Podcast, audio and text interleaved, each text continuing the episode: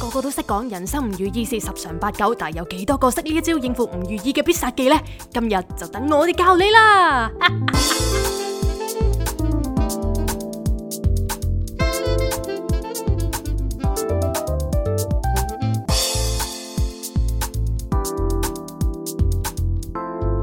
Not a romantic story. Cindy, Jason。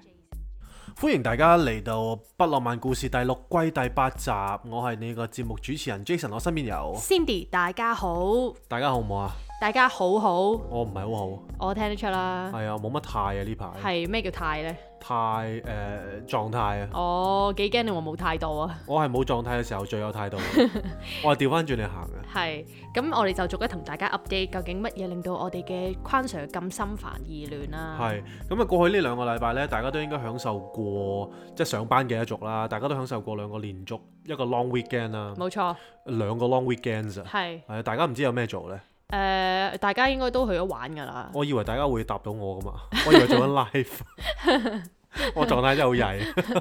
唔係都有人答你，嗰個係我咯。咁我哋有咩做呢？咁我哋咪喺銅鑼灣逛咯，係冇哦錯，逛完又翻屋企咁咯。係啊冇錯，咁點解我哋要成日留喺屋企呢？就係、大家放緊假嘅時候，其實我哋都做緊一啲 project 嘅。係咁亦都係因為呢啲 project 就令到 J 框心煩意亂啦。係即係呢排呢，就即係我覺得冰火嘅，嗯即係同第一時間就係即係好托賴啦，又多咗啲 projects 嗯啦。嗯。但係同一時間，亦都係因為啲 projects 咧令到我情緒唔係咁好嘅。係係，咁誒、呃我哋就因為遇到啲比較誒難啲處理嘅係啊係啦難啲處理嘅啊客人啦，係咁誒、呃大家都知其實我就主要負責對客嘅，係咁但係有時咧框 Sir 佢就會好心急啦，係咁佢就會唔覺意自己打咗俾啲客嘅， 都唔係唔覺意嘅，即係嗰嗰嗰刻真係怒火中燒啊！真係小心燒到佢條蕉啊！即係其實 其實咧就嗰日啦，前幾日咁樣，咁我哋就一路傾緊啊 project 有 comments 啊，我哋要點樣改啊咁。係咁跟住就一路就話咁得啦，誒、我哋食完嘢翻到嚟屋企就誒、先一齊改啦咁。係咁翻到屋企之後無啦啦 J Kwan 又話：喂，我落去買包先咁樣。咁我話好啦，咁你買完包再翻嚟做啦。咁點知落咗去買包，佢突然間誒好緊急咁樣 WhatsApp 我啦，就係喂我而家同我客講緊，我話吓你同客講咩？跟住佢就我而家同佢講數咁啦。 跟住我咁我心諗咁大兜，但係我又唔想影響你嘅情緒嘛。咁我就 good job 肥咁樣。唔係因為咧，其實我我以往處理即係 C.S 呢方面咧，其實都係用一個比較設計師嘅角度去出發嘅。係即係其實自從 Cindy 入咗嚟 White Group White Ground 之後咧， 屌自己倒自己米，屌你話死唔死啊？即係自從阿 Cindy 入咗嚟 White Ground 之後咧， 其實誒、呃、對客呢個工作咧係俾咗 Cindy 做 嘅。係咁跟住呢，即係如果我一對翻客呢，我就會用翻我設計師嘅角度去出發嘅。即係我覺得呢，有啲嘢係神聖不可侵犯嘅，係例如設計師嘅一啲堅持啦、唔可以改啦。係啦，或者設計師嘅一啲價值觀啦。當佢一要我改嘅時候啦，我就要去加錢㗎啦。即係呢個係一個好大嘅毛病嚟嘅。即係你知道，如果我下下都同啲客加錢呢，個客就話：屌你，我冇錢㗎啦！你係你做就做，唔做就柒走啊咁樣。咁但係我一聽到呢啲，我就會覺得哇唔得啊！即係設計師嘅 dignity 受損。係跟住我一路同佢撐落去啦。係咁呢、個呢件事呢，其實就係正正 hit 到我啦。咁所以我落咗去買包嘅時候呢，就係同個客講咗加錢，咁其實我覺得加錢冇乜所謂嘅，因為你講啫，同埋同埋你又唔係啲好串嗰啲，即係其實你都好有禮貌嘅講得，係，但我唔憤氣啊嘛嗰下。係但係係跟住呢，最吊詭嘅嘢呢，就係其實我問翻阿 Cindy 啦，我話其實喂呢件事使唔使使唔使加錢，或者有冇啲咁難做嘅地方呢？佢話其實冇問題嘅，係你自己打俾佢嘅。跟住佢話你做咩唔撳住我？我話我我撳都撳唔住，我都唔知你打咗。因為咧試完我個習慣咧就係、啲 client 有 comment 翻嚟嘅時候咧，我就即刻會將佢哋放喺一啲譬如入邊啲 folder 啊，咁係去處理好嘅。呢件事原本應該係 Cindy 會幫我去處理係，即係將啲嘢放翻落個 folder 度啦。係咁但 係咧誒我哦慢咗啦 Cindy 今次就慢咗啦，係咁變咗其實誒、呃就冇做到啦，咁變咗我個人就好撚急啦。係咁急到就話喂快啲啦，因為 long weekend 之前咧，我係想快啲搞掂呢件事嘅係，咁所以我就好乸緊張啦。咁一情急之下 呢，我就自己衝咗出嚟，就同佢傾偈啦。傾下我亦都唔知，即係而家都係唔知神推鬼拱啦，我都唔知點解會叫佢 加錢。不過 anyways 啦，跟住我就好好嬲自己啊，翻到嚟好嬲，因為佢 record 到我一啲好唔開心嘅 memories，因為係曾經我同一啲大嘅 corporate 去合作嘅時候呢，因為我亦都係用咗一個設計師嘅角度去傾生意啊係咁所以其實都帶嚟咗一啲我自己覺得自己湊咗朵啊，或者自己得罪咗人嘅一個感覺嘅。但係其實你自己 FF 出嚟嘅，但啊可能係我即 FF，啦我唔知，我真係唔知。啊因為你知人咧唔係就係你啦，有時我都會嘅，因為有突如其來嘅事發生啦，咁係好 irritate 到自己嘅時候，你就會喺個腦入邊不斷發酵啦。係咁啊諗到件事好似好 worse 咁，但係係其實其實冇乜嘢嘅係旁觀者。係咁所以你翻到嚟你就好嬲，係咁我就同佢講喂唔係，其實冇乜嘢啫咁，但係你就嬲到一發不可收拾係啦咁，。因為因為嗰個 memories 咧，其實我係和咗件事嘅。係係即係我覺得呢件事以係前啦係係嘛以前啦，即係我係唔可以再有呢啲咁嘅問題出現㗎啦。點知係我今次就咁衝動打咗俾個客，係就同佢講翻類似嘅説話啦。係咁所以我就覺得我好懊惱我自己點解要咁做，點解咁係衝動啦。點解又又好驚好似重蹈覆轍咁樣？係啦，咁我就翻到嚟啦，咁我就喺度大鬧天宮啦係。咁我翻到嚟我就坐咗喺我我我屋企嗰張誒即係工作凳嗰度啦，係跟住我就鬧出去，我話係喂，即係 Cindy 點解你你你一早做我咪？咪係撳得住我咯，係咁我咪唔會打俾佢咯。係我話一早叫你做，你又唔做，咁啊類似呢啲咁樣啦。係跟住鬧完一大爛餐之後呢 c i n d y 又駁嘴 喎。咁即係佢駁嘴係正常，因為我為自己 defend 係因為我啲脾氣咧都唔係好受啊，因為我講出嚟啲嘢都幾 harsh 嘅。跟住我就去到一個位啊，我覺得屌我真係唔得，我要我要發泄啦。跟住我就我就靜咗一陣喺間係房度。咁你話翻俾聽眾知我做咗 啲咩？佢就無啦啦 舉起佢嘅右手，係一巴一巴咁煎我自己塊面度啦。即係左右戰啊係啦，啦係啦，跟住我嚇親嘅，我哇咁樣啦，咁我就誒即、刻用我隻手敷住佢塊面啦，我哇你唔好打啦咁樣，都打咗成六六七下佢先敷。唔係兩三下已經敷噶哦，啊係啦，咩？跟住跟住後尾佢突然之間就整咗嚟，佢話你縮一縮手先咁樣，咁我搖佢冷靜咗，咁我縮手啦，跟住佢再打，因為真係我唔知，我好耐冇試過咁樣跳掣啊，係好耐冇試過。跟係住突然之間嗰刻我就跳咗掣，係所以真係我都唔介意同大家分享呢個跳掣嘅經歷。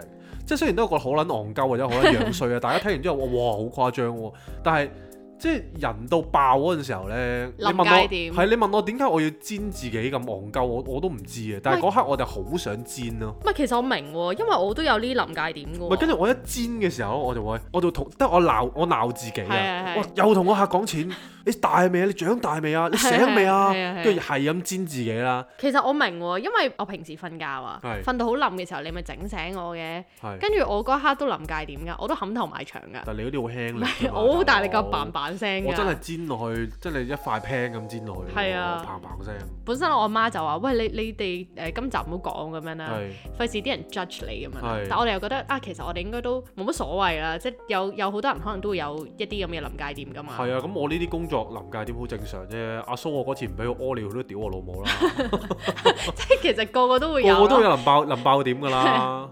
咁所以我哋就即係想藉住呢一個誒、呃分享啦，咁啊同大家除咗分享最真實嘅我哋之外啦，亦都係分享我哋究竟點樣 deal with 我哋呢啲情緒啦。係跟住話說咧，即係之前有提過話，我哋兩個都攬住一塊晶片嘅，咁嗰塊晶片就係攞嚟調頻噶嘛，即係就幫我哋好似穩定情緒咁啦。係咁跟住咧，其實我哋之前一路帶咧，我覺得都 OK 嘅，咁我情緒好似真係穩定咗。咁跟住 咧，J 框咧，佢早排好似早一兩個禮拜啦，佢就突然之間可能覺得，嗯，我都唔需要佢，佢都冇用嘅，咁佢就擺開咗，就擺枕頭底一路到，但係冇再更新。之前佢係係咁更新跟嘅住。仲要好撚大聲咁，我唔信呢啲嘢。係啊，我唔咁樣信啲嘢。咁我嗰陣時就當刻就冇講乜嘢，因為我都好想睇下究竟佢有冇分別啊嘛。係戴咗同冇戴，跟住佢冇戴咗一兩個禮拜之後呢，哇！佢真係好容易會燥底啦。跟住呢，可能佢同人哋傾偈嘅時候呢，佢以前會冇咁多哀怨噶嘛。跟住呢呢排可能我聽佢同人哋講嘢都係，妖，即係總之好多 grievance 嘅。係跟住呢，直到呢一次呢爆咗之後，我就話唔得，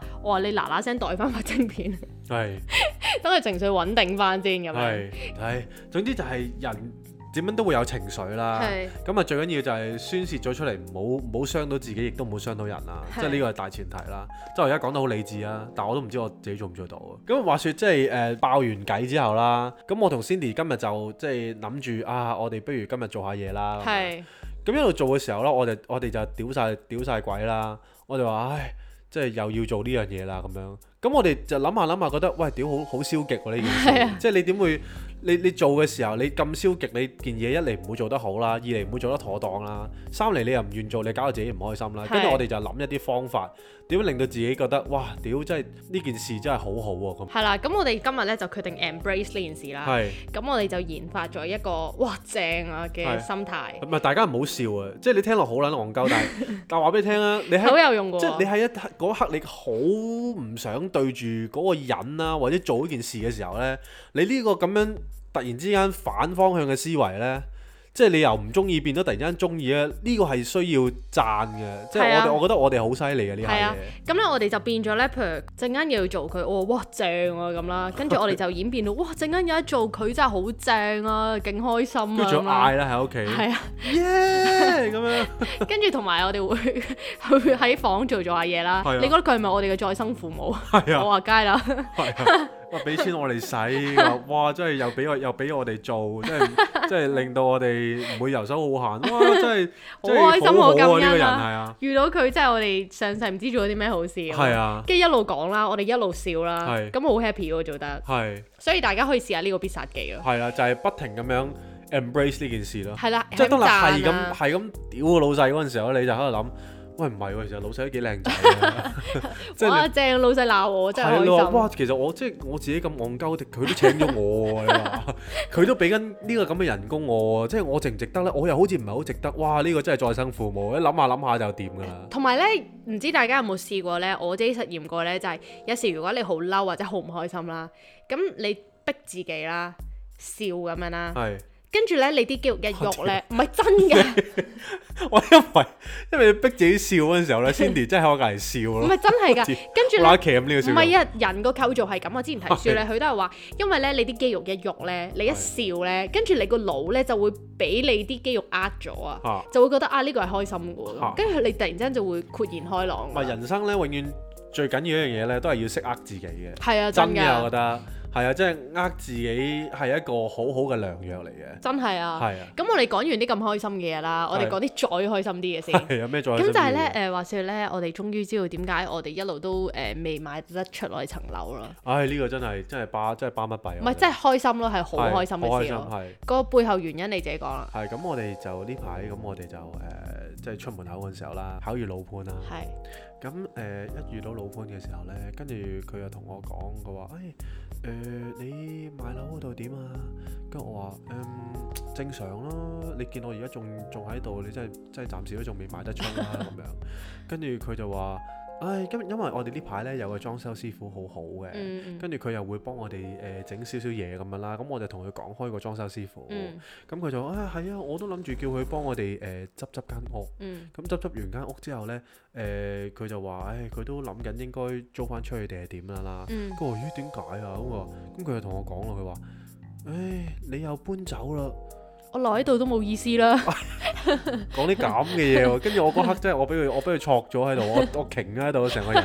我話我真係無以為報喎我話，你真係咁你真係睇中我。你知係幾重要啦咁，係啦，跟住佢就話：，唉，咁我一我到時呢，一係就租翻出去啦一，係就買一咗，係就賣咗。佢。佢話：，唉總之我哋走佢都走噶啦，係啊，跟住佢就咁講咯。係我哋成棟樓都中意你嘅，所以我成日都話咧，睦鄰關係好緊要嘅係，即係即係會少好多麻煩嘅，真係。係啊即係你真係同啊隔離屋咧個相處好啲咧，其實係爭好遠㗎。我啱同啊我同你講啊，以前咧我真係住我住喺誒鰂魚涌嗰啲變形金剛嗰啲樓入邊㗎嘛，係係咁一一梯有三十幾伙嘅。係咁住正我對面嗰個咧，我唔知係撈偏定係咩嘅。係咁咧佢就好中意咧喺半夜開 party 嘅。係半夜，which means 係逢三四星期點啊逢星期唔知四五咁樣啦。嗯咁佢、就會叫一一班嗰啲即係滿口粗口爛舌嗰啲人啦嗯。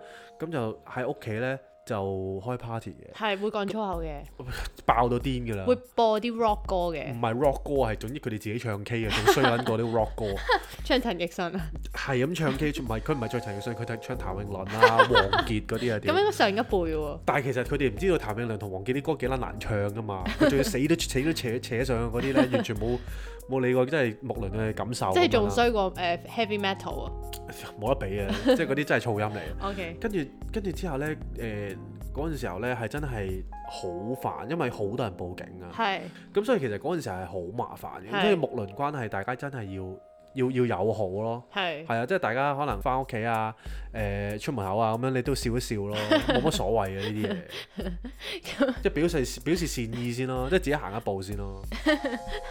唔係你講起善意呢，之前可能都有講過，但係 J 框有個好得意嘅誒習慣嘅，就係、佢去到邊佢都笑面迎人嘅。係即係佢係笑到同人點點頭啊，say hello 啦係，hello 到人哋以為咦我識你嘅咁 樣，成日都係咁嘅。冇計去到啦。 coffee shop 啊，或者茶餐廳搭台嗰啲 hello 咁樣，你想人哋對你好，你要係先對人哋好啱嘛。啊啱啊，先付咁出所以你咯。係啦，所以你先先笑咗先。啱啊啱啊阿豬阿狗都笑咗先。係啊係啊，試過真係有幾次有啲人問要乜我識你嘅咁，佢話我唔識你㗎，我同你笑啫嘛咁，係啊， 幾次 啊，好緊要啊呢啲嘢。 所以大唔家好話唔教你啊，即係有塞錢入你袋啊唔。係如果大家想好似 J 框咁人見人愛呢，咁就一定要係必殺技，就係、記住笑微笑咯係啦，笑笑臉迎人咁樣。係咁跟住講完呢個咁開心嘅嘢呢，我哋又發現咗啦，唔知大家即係我哋係最近先知嘅係喎。咁或者呢，我哋個 friend 啦係，阿 Carlo 啦哇！，呢個又係嬲你㗎。唔係係開心嘢嚟嘅。 咁佢就話，佢就話哇，有一日同我哋講，哇，你哋個 podcast 真係好正咁樣啦係，你兩個真係掂啊咁跟。住我心諗，咦？你終於聽係咯喎，即係你終於聽喎因為佢以前係有時聽有時唔聽嘅，佢話係哇呢排係我幾晚瞓唔着覺，我晚晚都聽你哋嘅咁啦，係真係掂啊！咁我哋以為佢讚緊我哋講得好好啦，係我就係啊，你覺得好正？佢話唔係啊，一聽你就瞓㗎啦咁樣。 佢話一定喎咁樣，咁我就呆咗啦啊咁。我心諗啦，咦佢我話我問我就問 Cindy 啦，我咦佢有佢有做 Patreon 咩？佢有聽我哋床邊古仔係啊，咩？唔係啊，佢聽我哋聽我哋普通呢啲 regular 嘅。咁我就問佢：哦吓，乜你覺得我哋講得好悶咩？佢話唔係啊，好輕鬆，好放鬆啊，係啊鬆到個人瞓着咗都唔知 啊咁樣。係啊，跟所以住佢仲要校鬧鐘喎。 係啊，佢話校咗半個鐘啦，對於播完半個鐘，跟住佢就自動就熄 sleep 係啊係係 sleep 啦，咗佢咁樣啦。即係其實簡單啲嚟講，其實一一完整嘅一集呢，係。就足以令到佢已經安睡寶寶嘅。所以其實佢係當咗我哋係安眠藥咯。哇！真係好嘢，咁所以唔知即係我都我唔知好嬲定好笑啦。唔知有冇其他聽眾都係將我哋當係呢啲啦，因為而家其實我哋都講咗成十幾廿分鐘啦。應該瞓如果着係啦， 咗咯。瞓着咗啦， 咁所以又點我話會下次將嘈啲先？將仲唔會嘅人哋教咗嗰啲 step time 咧，所以就冇咗噶唔啦。係啊，我而家喺個會 mute 咗節目入邊嘈啲啊，哦，搞哦到佢瞓唔着啊。我但係人哋已經瞓咗啦，而家已經 mute 咗我哋噶啦，你唔會有機會出現 㗎，即係應該係頭嗰十分鐘先係最多人聽咯。喂，聽啲內容啊，唔該大家，好好俾心機啊，我哋。有時我哋成日有彩蛋嘅，所以你哋如果真係 miss 咗啊，瞓着咗，聽日唔該聽翻咯。係咯，聽多幾次冇所謂啊。哦係啦，咁我哋講下啲 chit chat 啊，即係今日 J Kwan 個情緒又誒、呃即係好似麻麻咁啦。但係而家睇你笑到咁開開懷，你而家好似冇乜嘢咯冇乜嘢嘅，係係咯啊因為因為我一我頭先咧原本係垂頭喪氣喎。嘅，係啊笑下笑下冇嘢係啦，跟住一諗起，唉，要落 podcast 啊，跟住我又精神起嚟啊， 我哇！氹到啊大家幾開心啦。你氹到我最開心 咯，即係我覺得 podcast 界真係欠你一個膠袋。誒呃其實好多界別都欠我一個 交代，所以好撚多交代啊！我而家係咁所以其實我哋今日都有個小 topic 嘅，但係 chit chat 下都講咗大半啦，但係唔緊要啦，都講下啦。係係咩啊？其實就想講下誒強求呢一樣嘢啦，係你可以分享多啲喎。因為強求咧，即係前嗰排大家都即係知道我我哋要買樓啦，係咁我哋經常喺度強求就係話啊，我我真係好想快啲買樓。係係係。就算我唔掛喺嘴邊啦，我潛意識我都不停咁講，就係話哦我我要快啲買，我要快啲買，係跟住就做好多動作啦，咁去去希望誒呢件事快啲促成咁樣啦。係，即係成日可能問個經紀，搶個經紀，係啊喂點啊，有冇人嚟睇樓啊咁樣。係啊，跟住之後佢有啲，譬如有啲人就即係褪咗時間，咁我叫佢喂跟得好啲 啦咁樣。咁跟住呢，咁跟住呢，即係好多方面我都我都係扯緊我身邊嘅人，同埋我扯緊我自己嘅。係咁我自己就係啊不停喺度諗，咦有冇啲方法我哋可以快啲買啦？啊跟住之後呢，就最尾取到一個位呢，我真係覺得好攰啊！即係取到我個人冇冇乜力啊！即係唉，啲啲取嚟做乜啫？即係好似好似冇乜冇乜冇乜成效搶極啊咁都樣啦冇。啊咁樣。係啦嗯，咁但係去到去到而家啦，即係話說我哋賣樓都賣咗成兩年啦。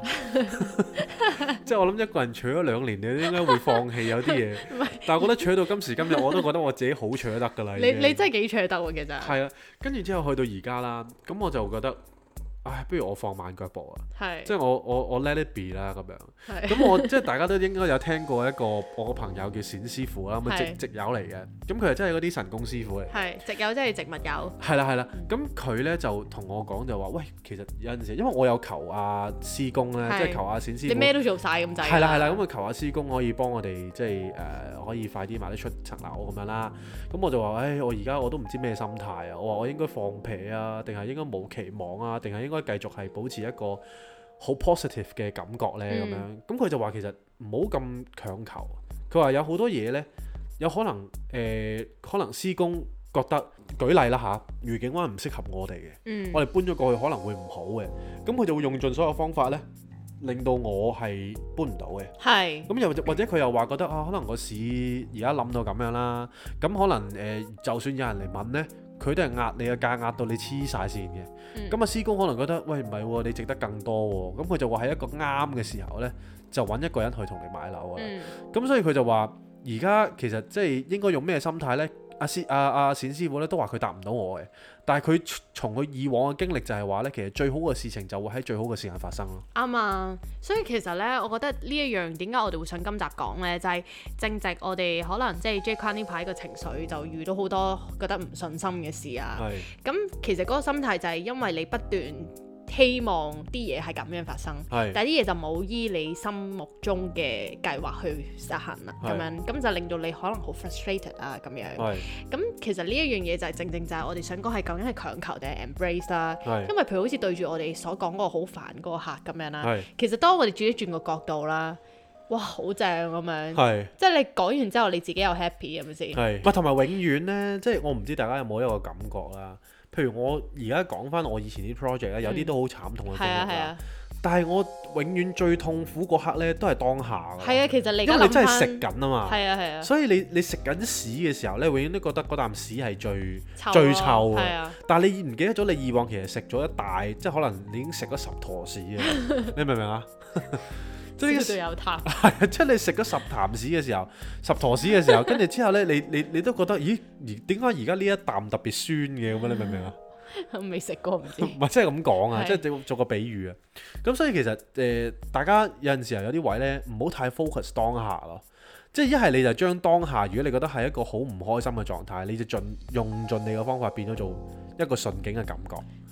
咁你就會覺得你而家遭遇緊嘅嘢其實並唔係咁差啦。係啊真係啊，即係我覺得呢、個呢、個世界上呢，其實我譬如譬如我哋講每一集呢，都好似講到好即係好開通咁啦。其實我哋自己都其實都處理緊自己嘅情緒係嘅，係即係其實我哋都有好多難處呢，係大家誒、呃可能覺得我哋哇，其實你哋諗嘢都可能有啲位都幾好喎、即係即係 provide 到啲方法哦喎咁樣。嗯但係深刻其實我哋每一日都面對緊一啲同樣嘅問題啦，亦都係我哋講 podcast 嘅時候，大家會面對嗰個問題，因為我哋都係人嚟㗎嘛。嗯咁所以其實我哋都不停咁樣重複咁樣去訓練緊自己某一啲部分嘅一啲弱點啊，點樣將佢變為可能由負面變正面啊，嗯有一啲誒唔好咁多嘅期望嘅一啲咁嘅咁嘅事情啦咁樣。嗯咁所以其實我每一日都係一個好當下嘅生活咯，嗯，都係學習咯，同埋譬如之前我都係 keep 住好似你咁樣，好想啊，我想快啲幾時買樓啊，幾時我哋去去愉景灣啊，點點係點。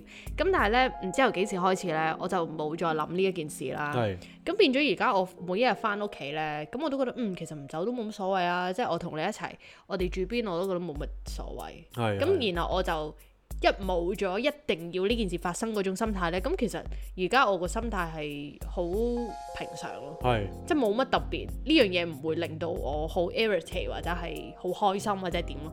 我諗我同你有少少唔同啊，我未完全放得低啊。嗯，係啊，咁但係即係我我諗我都會慢慢盡量將呢件事淡化佢咯，嗯，係啊，逐啲逐啲咁淡化佢咯，係啊，咁咁所以我哋就覺得啊，即係既然藉着而家我哋發生緊嘅今個禮拜嘅嘢啦，咁係其實都可以深入到我哋今個禮拜嘅心情嘅。係就係今個禮拜我哋個課呃題就係誒點樣學識喺我哋好想要嘅嘢同我哋誒、誒現實現實有落差嘅時候，我哋點樣去 manage 我哋嗰個心態？係我哋嘅方法就係有陣時候呃下自己咯。係，係其實你呃下就真㗎啦。係，其實你係真係嗰下個情緒啫嘛，你突然之間嗰下笑咗咧，你再諗翻，你就會覺得成件事好可笑，你就唔會再因為咁樣而唔開心咯。即係我唔知大家又有冇試過啦。我有啲朋友係真係原本係單眼皮嘅，係，跟住佢係咁呃自己，佢自己係雙眼皮喂啦。我咯，跟住不停喺度反隻眼，日我咯日反夜反啦，係跟啊住，反反黑去到最尾真係變咗雙唔係眼唔皮。係就係我咧，exactly。我以前隻眼真係單㗎，單到依家我係有接痕嘅喎隻眼，係你攰啫，可能係喺腦袋來。係啊。係啊，人生都係咁噶啦。總之，大家一路行就一路學啦，我哋一路做，亦都一路學咯。冇錯啦，話咁快又到咗尾聲啦。係如果呢一刻仲聽緊冇瞓着嘅你，我哋好想同你哋講一聲，早唞，欠笑位，拜拜。以為唔走得住，係翻緊工喎好似。咁啊，如果翻工嘅你就抖擻精神啦，繼續新嘅一日，新嘅開始，正面正啊，我中意翻工，好嘢，翻工好嘢，翻工好嘢。翻工確係好嘢。